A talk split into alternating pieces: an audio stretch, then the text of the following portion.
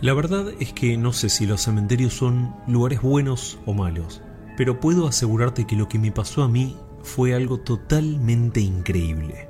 Mi hermana Florencia murió en el año 2011 y solo fui para su entierro. Pasaron cuatro años más hasta que tomé el coraje y la valentía de ir a visitarla. No por miedo, tampoco por impresión. Creo que no quería encontrarme cara a cara con su tumba y tomar conciencia de que ella jamás volvería a estar conmigo. Para comprender un poco más lo que me pasó, quiero contarles sobre ella. Quizás algo de todo esto tuvo que ver con lo que pasó. Flor, desde chica, tuvo una gran sensibilidad a ciertas cosas, hablando siempre desde el plano paranormal. Fue una persona que siempre se interesó en aprender sobre estos temas, en leer y aprender todo lo que podía, desde esoterismo, religiones, energías, etc. No soy justamente una persona que sepa de esto, por lo cual no sabría decir exactamente todo lo que ella estudiaba. Pero sí puedo confirmar algo. Cuando cumplió sus 11 años, comenzó a sentir y ver un poco más allá que todos nosotros. Vivíamos con mi mamá y fue mi hermana que una tarde nos confesó que veía cosas, sombras, personas que desaparecían y luces que aparecían y desaparecían en un segundo. También veía, esto lo dijo pasado unos años, lo que llamaba seres de luz o viajantes de otros mundos. Desconozco por completo a qué se refería con esto último y me encantaría saberlo. Mi mamá, si bien la escuchó, no la tomó realmente en serio, hasta un determinado momento que comenzó a creer que algo de verdad había en todo lo que decía. Comenzamos en casa a sentir cada tanto algún que otro ruido, golpe y algunas cosas que aparecían caídas en el piso sin ninguna explicación. Mi hermana fue que una tarde nos dijo que en la cocina de casa hay un hombre que aparece seguido, que era el antiguo dueño de la vivienda y que solo disfrutaba de estar en su hogar y que le gustaba mucho el té.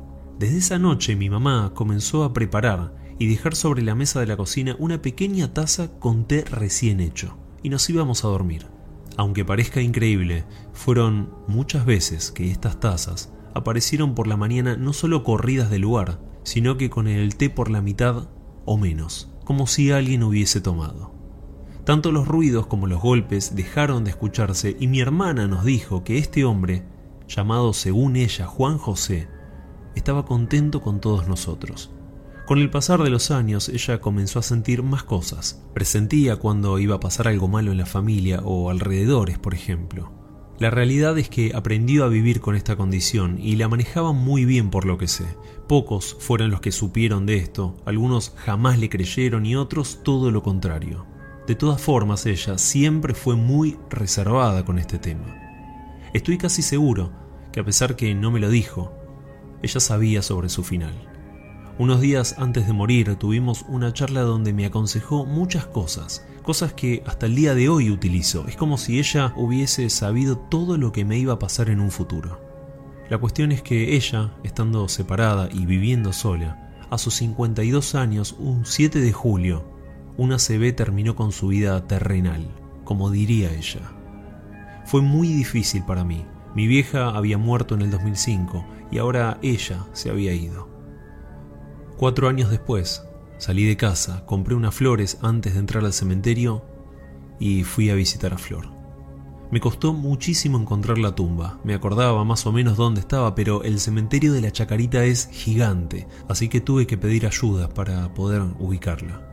Cuando estuve frente a ella, me arrodillé, le dejé las flores y me largué a llorar, no podía parar.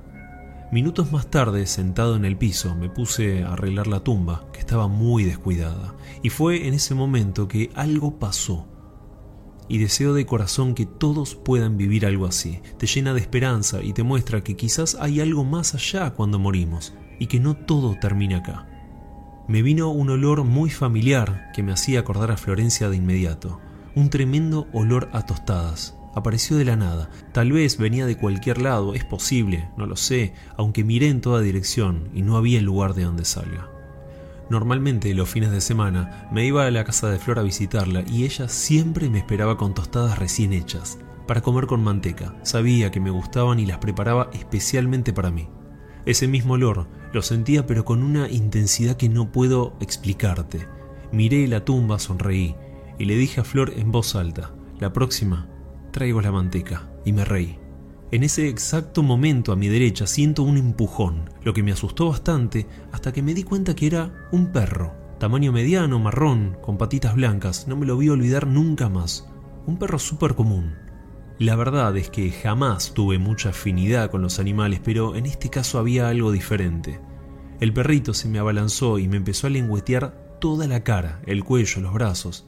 Estaba con una alegría que no sabía qué más hacer para demostrarla.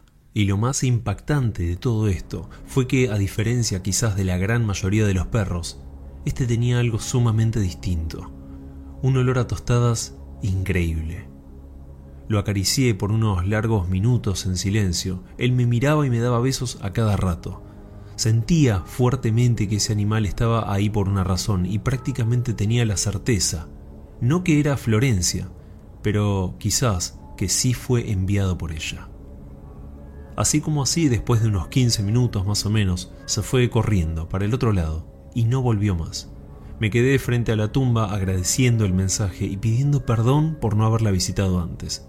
Jamás volví a ver al perrito, incluso en diferentes ocasiones que fui al cementerio. Cada tanto voy a visitarla, aunque como Flor lo decía siempre, en los cementerios no hay más que un cuerpo vacío, un envase que no sirve más, el alma, y toda su energía ya están del otro lado.